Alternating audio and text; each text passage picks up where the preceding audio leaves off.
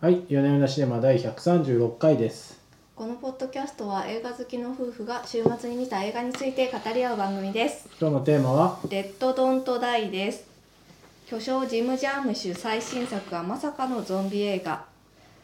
警官が3人しかいないアメリカの田舎町センタービルで前代未聞の怪事件が発生した。無残に内臓を食いちぎられた女性2人の変死体がダイナーで発見されたのだ。困惑しながら出動した警察署長クリフと巡査ロニーはレイシストの農夫森で野宿する世捨て人雑貨店のホラーオタク青年葬儀場のミステリアスな女主人らの奇妙な住人が暮らす街をパトロールするうちに墓地で何かが地地中から這い出したような穴ぼこを発見する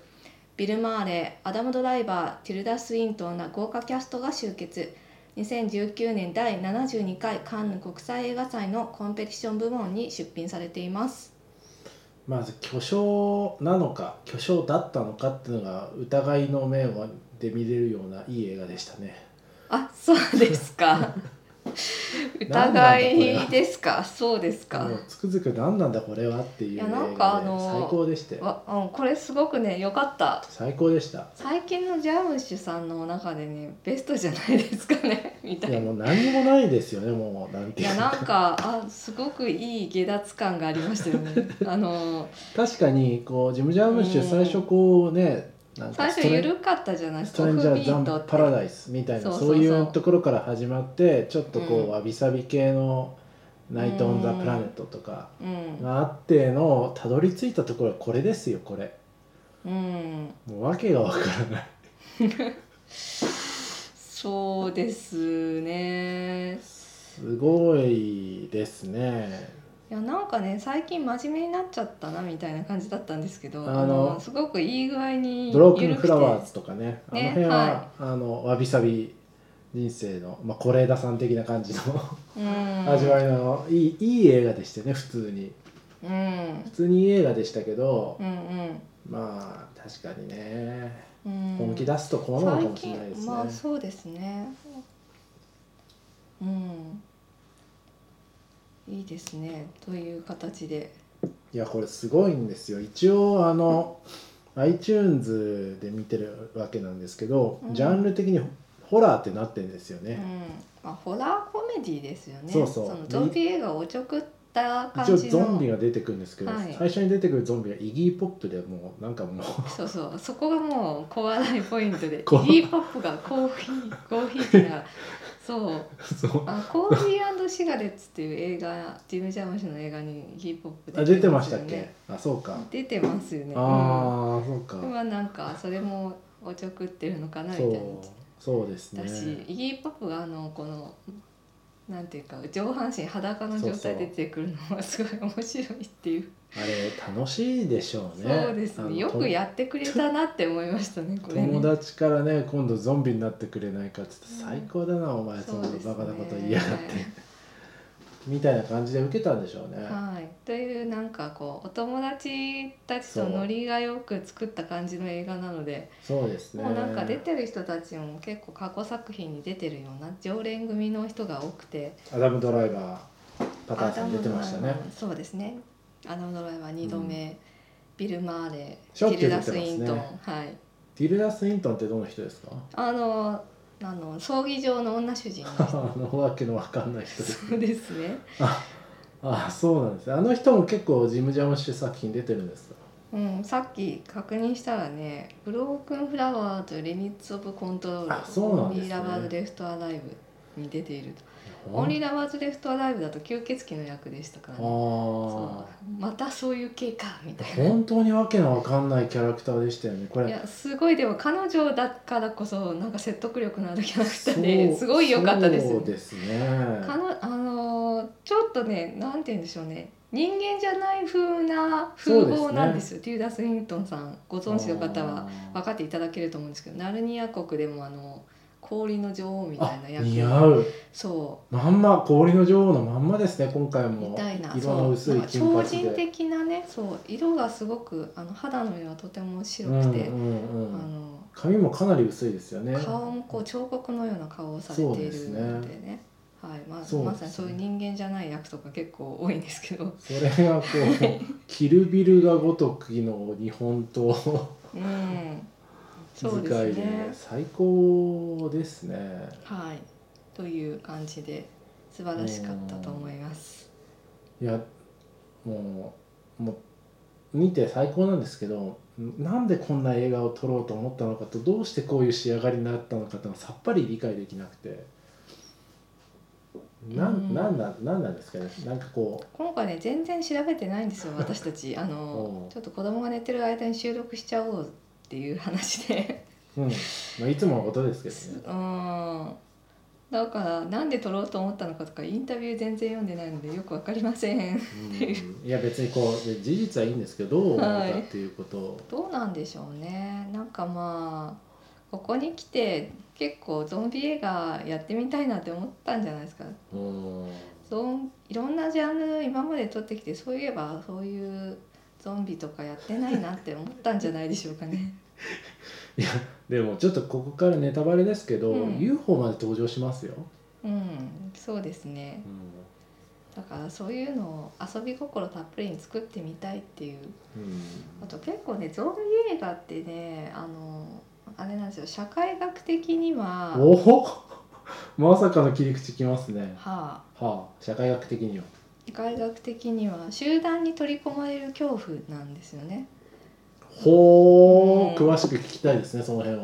この辺はこうゾンビ映画がすごい流行ってたのって80年代くらいなんではいはいはいではすよでそれでこう大抵そのイケイケのね若いギャルと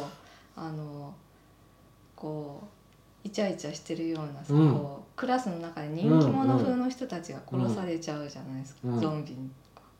今回もねあの若者3人組のあの人たちが出た瞬間にこう、あこれは殺されるなっていう感じがしましたよし ねましたよねはい。うん、うん、しましたしました、うんうんそうですねそう70年代80年代ぐらいですかねそう流なん行かってるムってチいうムチホットパンツとか履いてて、これ絶対絶対食い殺されるなみたいなねそうそうセレーナ・ゴメスが良かったですねなんですけど、まあ、なんかその頃ってやっぱりマスメディアが強くなってきてはあはでこうみんなが一様にこう同じものを追い求める時代だったと。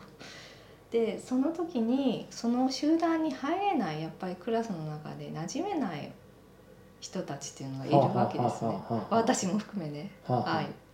そういう人たちがその鬱屈した気持ちを晴らすた めにそういうホラー映画とかゾンビ映画とかに傾倒していったっあていう。なるほどねこうイケてるこう、うんスクールカーストの上の方のやつらがゾンビに食われていくのを見てスッキリするっていうようなそうそうそうそういう構造ですね大体こうゾンビ映画だとそのイケてない、まあ、オタク青年とかがこうそこで力を発揮したりとか普段 そのなるほどなんかこう虐げられてる人たちがこう最後まで生き残ったりするわけですよ。でも確かに今回もオタク青年出てきて、うん結構前線してましたね前最後線はしてたけど最後はねそうそうだったんですけど。割と前線してた、うん、俺はゾンビこれまで公開されたゾンビ映画を全部見てるからゾンビについては全部知っているそう首を切り落とせばいいんだってそこまでは合ってたあ結構ホラー映画のセオリーとしてはねそういうところあーありあのここういう B 級っぽいホラー映画っていうのはそういう鬱屈した青年たちの思いを晴らすためのものなんですよ。今回その鬱屈した青年も割とあっけなくあっけなくだったんですけど、うんまあでもそういうあれなんでしょうね斜めまあそういう文化がありつつの斜めかありつつらのジムジャーム主風に料理してこうなったみたいな感じなんでしょうね。うん、まあそのね今のアメリカの状況としてその集団に取り込まれるっていうかこうまさにね今回の大統領選でうんうんも、うんうんバチバチとやっていましたけれどもうんうんうんうんうんうんうん白黒みたいなねどっちなんだみたいなま赤と青に分かれてねこう食い合うみたいなうん分断された国なわけですよね今ねあ。確かに割と最初そのあのアメリカをもう一度白い国にしようっていう帽子をかぶったおじさんが出てきたうんうんうん出てきくるじゃないですか。うんなんかあの辺で、レイシストそうねそう、レイシスかなりレイシストな方が出てきてうんあの辺でこれは結構そういう政治的なメッセージが込められた映画なのかなと思ったらなんかもうよくわかんないですね後半はね。もうねあとはねそうですねただなんか最後のそのトム・ウェイツのさんがこうナレーションをかぶせるとかうんうん最後この警官たちがねゾンビに囲まれて前線するんだけどっていうところで、ちょっとそういう感じのセリフを言っていたので、なるほど、まあ、そう社いう会にその社会の中のこの取り込まれる恐怖みたいなのを入れたいと思いつつ遊び心もたっぷりにやってみましたっていうことなのかしらと思いました。なるほどねなるほどねいやーでももしそういうね社会に取り込まれる恐怖っていうのをテーマにしたとしてですよはい例えばクリント・イーストウッドが撮ったらもう全然違う仕上がりになると思いますよまあゾンビ取らないゾンビ興味ないと思う どっしりやすなもの、うんどっしりとしそたこは違うんじどゃないっしりとしたものははい、いいと思うヒューマンドラマになるかもしれそうないそうそうそうもうわびさすびっご満い点のやつが緩いですねセリフもねもなうんかずっと肩透かしみたいな感じですよねそうそうなんかこうアダム・ドライバーさん演じるロニーがですね、あのなぜなら台本に書いてあったからみたいなことをそあうっですけねなく言うシーンとかありましそうですねあの彼のキーホルダーが「スター・ウォーズ」のたああそうそう「スタ「ー・スウォターー・デズ」スにトなロっイヤーててが」 「名作ね」っていうふうに言われて「ああ」みたいな反応するっていうそうあのアダム・ドライバーさん「スター・ね、スター・ウォーズ」に出ててそうですねはい そそううですそうねだからあのなんて言うんでしょう首をなぎ倒していくシーンとかも、ちょっとその「スター・ウォーズ」を意識してるのかなって思いまああそうかもしれないですね、うんちょっとねすちょっと彼にはそののわざわざ刀っぽいものを持たせてるって確かいにうカイロレン風味、カイロレン的な動きをさせてるのかなと思いましたね。まあ、ビル・マーレーとアダム・ドライバーとあの女性のあのあの3人組は最高ですね大変良かったですね。最あ高のですねゆるさね、すごいいいなって思いました。ななんなんですかねあのあの感じは、うーん。なんですかね。ななんですかねなんかもうみんなこうネジが何本か抜けてる感じがしますよねうーん。ううー。んそうですねクロエ・セビニーさんっていう女優さんなんですけど、うんうん昔こう90年代はこう新世代のアイコンとしてなんかそんな感じのあそうなんですか、はいあれクロエ・セビーニーさんなんですねう、んそうで確すかにね昔こうハーモニー・コリンっていうそうですよあのね映画監督と付き合ってて20年前ぐらいはすごいこう、はいおしゃれの象徴象み徴たいみなたいなそうそうそあのバレンシアガとかのこうポスターに登場するう系の そうですね系のはい、系のねファッシ人ョですよン、ね。はい多い方でしこたれけがどあのなんかいい仕上がりりになっていい仕上がりいいですねこう神経質すぎて迷信を信じちゃうみたいな感じのああそういうのがよく出てて最近クロエスビニーって何をしてたんだろうな、そんなそんな方だったんですね。そうですねまあコンスタントに映画に出てらっしゃるんですけどあんまり日本でこう人気になった映画がないうなのかなーん確かにちょいちょいここう脇役とかでは出てるって感じですね、こああそうなんですね。うんあーあそうなんですねなんか本当にいいなと思ったしいっぱいあるんですけど、うんそのクロエ・セビニさんがプリウスに乗っててうんアダム・ドライバーがスマートに乗ってるっていう、うんうんあのアンバランス感がとってもいいなと思ってあーアンバランスいやなんかスマートとかあの街にですようんあのモーテルが1個ダイナーが1個みたいな街にうんスマートってもうむちゃくちゃ違和感あると思うんですよ。うんそのあの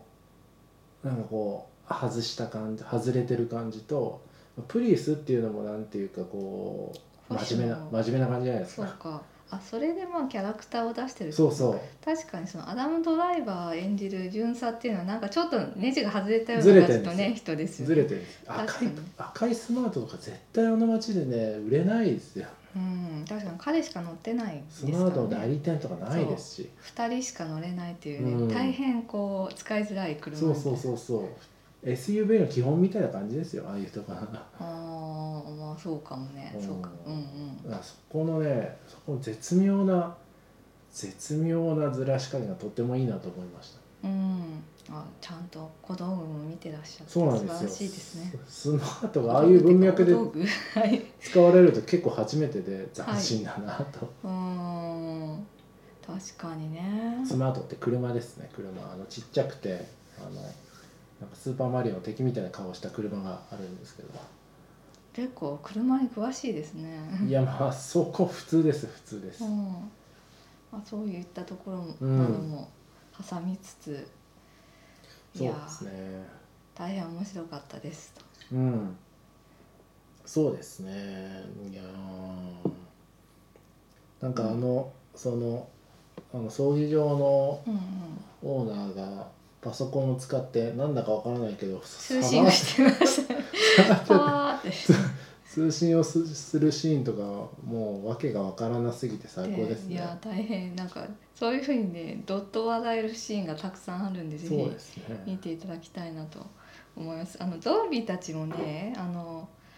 なんか怖いっていうかちょっと笑っちゃうゾンビなんまあ、です一よね、応あの内臓を食い散らかすみたいなねちょっとちょっとグロテスクなシーンはあるっちゃあるんですけど、まあまああるにはあるんですけどうんなんかその生前に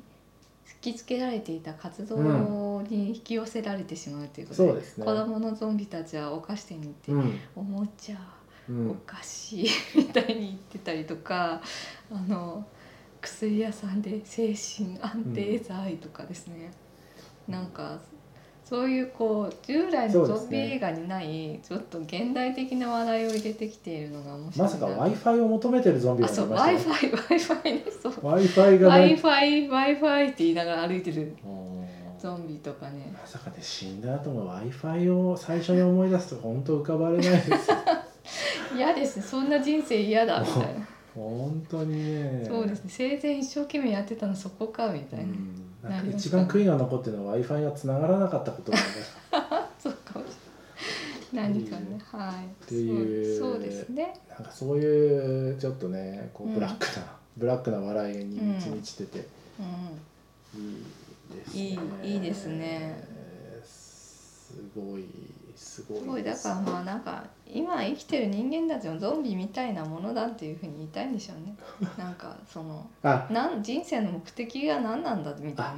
そういう確かにすごいすごいあれですね高い資座に立ったコメントですね今うのんなんかそこの笑いから言いたいことをしたらそうなのかななんか今一生懸命追い求めてるものは本当に人生に必要なのかいっていうすごいですねあんな映画からそんな立派な学びを得られるなんてちょっと感動しますね、おーうんそうです得る学びとしてはそれはもうな本んか当にまあ最上級だと思います、うん、ゾンビの姿を通じてそういう皮肉もね入れているんじゃないうかとん思いまし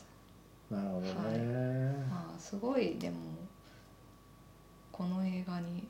有名人がたくさん出ていてあのすぐ殺されちゃう都会から来た若者にもセレーナ・ゴメスさんとい、かやもうなんか出た瞬間にこの人たちゾンビに食われるなって思うようななりですよね本そうでしょだからゾンビ映画の定番っていうのはそういうものなんですよ、そ当になんうかあのイケてる若者は殺されちゃうんですよ T シャツもさこうちょっとムチムチでさなんかわかんないけど、こう男女のマークのう んがついててさうんもうねえイケてるイケてるティーンうんイコール殺されるティーンみ殺さたいれなちゃうよねみたいうんなうんみたいな感じですねそうですねあの少年院の人たちはどうなんでしょうね確かにそこが描かれてなかったですようね、んうんどうなってんのかなっていうのうがん気になりましたけど、そうですね、まなんかでもあのストレンジャーシングス的に考えるとああいう人たちがなんか救いをなんかね、敵を倒すんですよね、きっあ、うとね、ん、最終的には ね最終的にはそうなるかもしれないけど、うんそこは描かれなまい、るで描かないですけどただやられるところまでですけど、はい、ううんん、ですねいやーあと触れてないところとしてはスティーブ・ブシェミダニー・グローバーどどどの人ですかスティーブ・シェミはその冒頭にアメリカを白人の国にするっていうああのポーッとなんか中西部にいそうなダメなおじさんそうですね、はい、そうですねダーニング・ローバーの黒人のハンクっていういい人ああそのはい隣でコーヒーを飲んでてそう人そでうすそうね、ははいい、あーあその二人も結構いろんな映画に出てる方なんですか有名な方ですねうーんブシスティーブ・シミはですねえっ、と公園兄弟の映画とかによく出ているちょっと変な顔の出そでそうう出そうああいうで人そうってちょっとさそのはいまた例によってネジが3本ぐらい飛んでるようなキャラを演じるわけでしょそれそうですねでジャームッシュとも仲良しみたいでうんミステリートレインデッドマンコーヒーシガレッツなんか思い出せないけどいた感じがしますねああいうはいまあ顔の人いそうみたいないそうこういう映画にそそううはいうんいやーでもあれですねちょっとあのややこしい話題になりますけどもこの大統領選挙とか見てますとうんやっぱこの我々が知ってるようなニューヨークとかサンフランシスコとかいうアメリカと、んもう一個こういうねこうなんかネジが3本ぐらい飛んでる人もこうアメリカっていうのがなんていうか分断されてる感じしますよね。いやー面白いですよねなんかそう私たちが思ってるアメリカってのは海岸沿いの都市の人たちだけなのそこしかかみ見たえいてなないそう見えてないので真ん中のあたりの人たちが考えてることはもうとんでも系ですよね。分かんないですよねぜそうだ行からく用事もないだろうし。うんうんだからでもそういうのはこう国土のさ8割とか9割を占めてるうんうんだろうなっていうのそをこういう映画を見て思いまだからすそうねこ。んな街なのかもしれないなっていう、そうそうそうそうこんな町がもう山のようにあってうでも8割9割はこんな町でっんてうんいうのがこうアメリカという国なのかもなと、こうんのタイムリーに大統領選のあった週なんで思いましたね。うん、うん、いい学びなんじゃないでしょうか。そうですね。うんねダイナー1個ですよ町に。うん、ね耐えられないですね。我が家ね我が家何かっていうと外食に頼るっていやうだーウーバーイーツとか来ないですよウーバーイーツだからやっぱそうなんですよねウーバーとかのう話題を知っているアメリカというのとまるで違う、うんですねウーバーイーツとかもう絶対来ないでしょうねうん対応外なんじゃないですかうね。んという感じでそういう面からも多分これはこうあのジャーマシュ的に別に狙ったものではないと思いますがうん、そういうちょっと発見があった映画でした。そうですね、うんは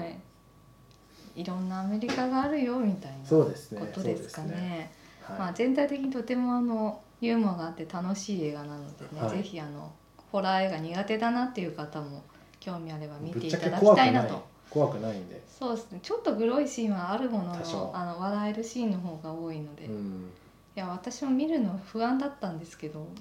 大丈夫でした。うん、そうですよまあビル・マポスータレーーはおどろおどろしいで大す体がビル・マーレーが出たら所詮ゴーストバスターズみたいな仕上がりにしかならない んですよ、まあ確かに